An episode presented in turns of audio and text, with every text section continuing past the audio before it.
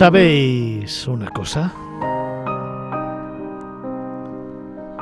Venía esta mañana de sábado, venía hacia los estudios de Capital Radio y venía pensando precisamente en qué contarte hoy para comenzar esta nueva andadura, este camino, estas cuatro horas que nos van a mantener unidos hasta la una del mediodía y donde te donde te espero volver a sorprender con muchos contenidos, muchos viajes,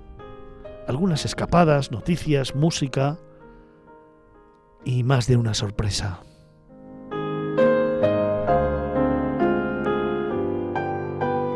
Venía pensando en una infinidad de noticias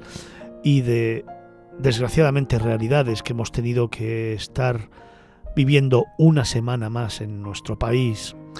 en relación precisamente con la actitud de personajillos que solamente piensan en el poder, solamente piensan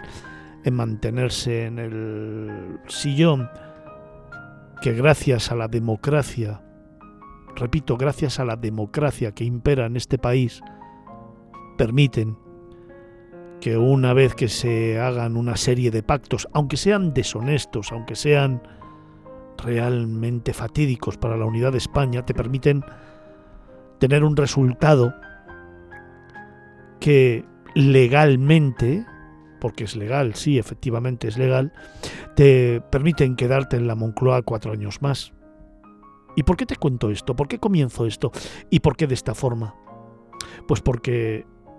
porque el jueves pasado, si recuerdas, celebramos la fiesta de la Hispanidad. Fíjate, era una fiesta en la que deberíamos habernos unido todos. Es una fiesta de, de los pueblos que se unen en torno a la celebración de un país único como es España. Así lo siento yo, así lo reconozco yo y así me gusta presumir de él. De hecho, cada vez que suena el himno nacional me gusta ponerme de pie y sobre todo me recorre un halo por todo el cuerpo de esos que todavía te hacen vibrar, te hacen sentir, de esos que te hacen reconocer quién eres y de dónde vienes y de esos que te ayudan a no perder el norte y a entender que puedes estar orgulloso de dónde vienes, de quién eres, de dónde vives y de, en muchos casos, y en nuestro caso en concreto, de llevar la bandera de España fuera de nuestras fronteras. Cada vez que hacemos el programa afuera, cada vez que estamos en un congreso, cada vez que nos invitan a dar una charla o a presentar un evento, cada vez que viajamos a descubrir un nuevo destino para luego contártelo aquí en Miradas Viajeras. Efectivamente, en ese momento llevamos la bandera de nuestro país allá donde estamos, y lo hacemos, al menos yo, con absoluto orgullo, de pertenecer a un país que, por ejemplo, en el ámbito del turismo es líder, pero como en otras disciplinas, en la moda, en las energías renovables, en tecnología, es verdad que España, y a mí se me llena la boca con esta palabra, España, es líder en muchas cosas, es un país en el que es verdad que la convivencia, debería ser precisamente por nuestros hechos históricos y lo que hemos vivido, por nuestra cultura y por esos errores que cometimos en el pasado, que también lo hicimos, como digo, la convivencia debería ser auspiciada en la democracia y en la Constitución. Debería ser una forma de vida y de entendimiento. Sí, es verdad, tenemos 17 comunidades autónomas y en muchas de ellas están delegadas las transferencias de determinadas materias como por ejemplo la economía o la sanidad o la educación o el turismo, que no nos ha unido, nos ha separado y que precisamente en estos momentos puede fragmentar todavía mucho más el país. ¿Y por qué te cuento esto? Te cuento esto porque tras la fiesta de la hispanidad este jueves, tras ver cómo miles y miles y miles de personas vitoreaban nuestra nación y nuestro himno, elevaban las banderas, pero sobre todo miles y miles de personas se daban la mano y caminaban en familia disfrutando de lo que nuestros ejércitos y nuestras fuerzas de seguridad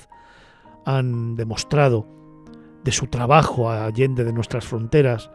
de su presencia en determinados conflictos bélicos, de su trabajo en grandes eh, catástrofes naturales, es decir, de todo aquello que representan nuestros ejércitos, siendo orgullosos de eso y celebrando todo eso, al mismo tiempo abucheaban al presidente del gobierno en funciones, que de nuevo, con ese perfil agrio y al mismo tiempo altivo, orgulloso, presumido y narcisista, llegaba al palco en el que, por mucha estrategia que diseñó Moncloa para evitar los abucheos, tuvo que escuchar algunos lemas que si bien es cierto nos rememoran épocas muy negras de nuestro pasado y de nuestra historia, y te hablo de ellas porque las he tenido que vivir en primera persona, si bien es cierto digo que recordaban algunas épocas pasadas, también es verdad que le da igual porque ayer, 24 horas después del desfile, se sentaba a negociar con un grupo político, sí, es verdad, reconocido, sí, es verdad, que está en el Congreso, sí, es verdad, Bildu, cuya trayectoria, cuyos integrantes y cuya ideología supuso la muerte de miles de españoles en actos terroristas, que lo que hicieron fue resquebrajar y generar muchísimo dolor en muchísimas familias. Hoy ellos, de hecho ayer ya lo hicieron público, le han expresado su apoyo para la investidura. Hoy ellos van a formar parte de un gobierno que, si Dios no lo remedia, tendremos que volver a aguantar durante los próximos cuatro años. Y ya serán ocho, ocho años en los que España va a quedar arrasada pero sobre todo va a quedar enfrentada, porque no es cierto que la, el perdón a los independentistas, el perdón a los prófugos, el perdón a los separatistas, los indultos, vayan a unir más a la sociedad catalana. Te lo digo porque tengo mucha familia allí y no es cierto. Los indultos van a separar todavía mucho más y van a fraccionar mucho más la sociedad catalana y no solo eso, la española. Los indultos van a hacer precisamente que la financiación autonómica recrudezca muchísimo más las relaciones entre poblaciones. ¿Por qué? Pues porque evidentemente el apoyo a Sánchez en la investidura no es gratuito. El País Vasco, Cataluña, es decir, los independentistas y los terroristas que van a dar su apoyo a Sánchez, evidentemente van a exigir mucha más financiación. Y Cataluña, ojo, es una de las comunidades autónomas que más beneficiada ha sido y que más desarrollada está, evidentemente. Ya ha sido una de las grandes beneficiadas siempre de la financiación en España, a pesar de los que digan unos y otros. Y ahora le van a exigir todavía mucho más a Sánchez. Por lo tanto, la gente de Castilla-La Mancha la gente de Andalucía, de Extremadura, de Murcia, de Valencia, de Navarra, de Asturias, de Galicia. ¿Qué puede pensar a este respecto? Es decir,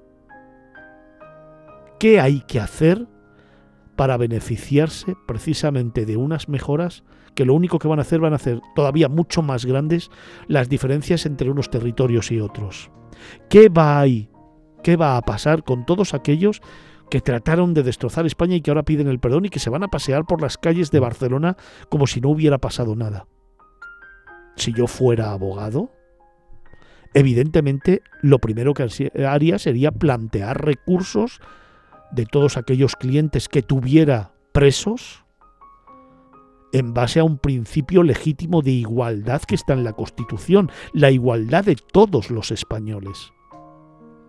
¿Alguien se lo ha planteado? ¿Alguien se ha planteado que si le indultamos a esta serie de sujetos que han roto España, que han tratado de fragmentar España y que, ojo, no te equivoques, no buscan la independencia, solamente buscan lo suyo? Si conseguimos que el indulto, si consiguen que el indulto vaya hacia adelante, ¿qué pueden pedir los magistrados precisamente de todos aquellos casos o en todos aquellos casos en los que haya penas de cárcel? ¿Vamos a destrozar España simplemente por el único deseo de una persona de mantenerse en el poder? Y esto realmente me genera una tristeza horrible y sobre todo un proceso de reflexión abierto tras 48 horas después de haber celebrado una fiesta que lo que debería es unirnos, no separarnos, que lo que debería es abrir los ojos a todos esos que lo único que piensan es en mantener el poder, que debería precisamente haber hecho que la gente en la calle reivindicara la unidad de este país maravilloso que es España y que nos gusta tanto contar aquí en Miradas Viajeras, en Capital Radio. Por eso, déjame que en este instante, y a pesar de estar absolutamente triste por lo que estoy viendo, por lo que está pasando y por lo que nos espera en el próximo mes, déjame, como te digo, que respire profundamente y que te cuente también que a partir de ahora vamos a dedicarle cuatro horas a olvidarnos de toda esta gentuza y a disfrutar con lo que realmente nos da la vida, con los viajes, con las escapadas, con las emociones, con las sensaciones y con las experiencias que tratamos de contarte minuto a minuto en un programa que comienza ahora y que te aseguro va a ser apasionante, porque realmente lo que nos gusta hacer aquí es intentar emocionarte, ilusionarte con los relatos que a partir de ahora te contamos.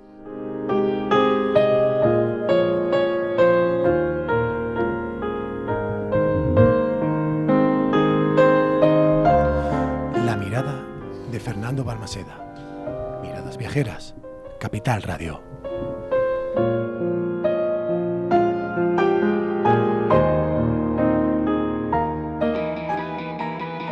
En Capital Radio, Miradas Viajeras, con Fernando Balmaceda.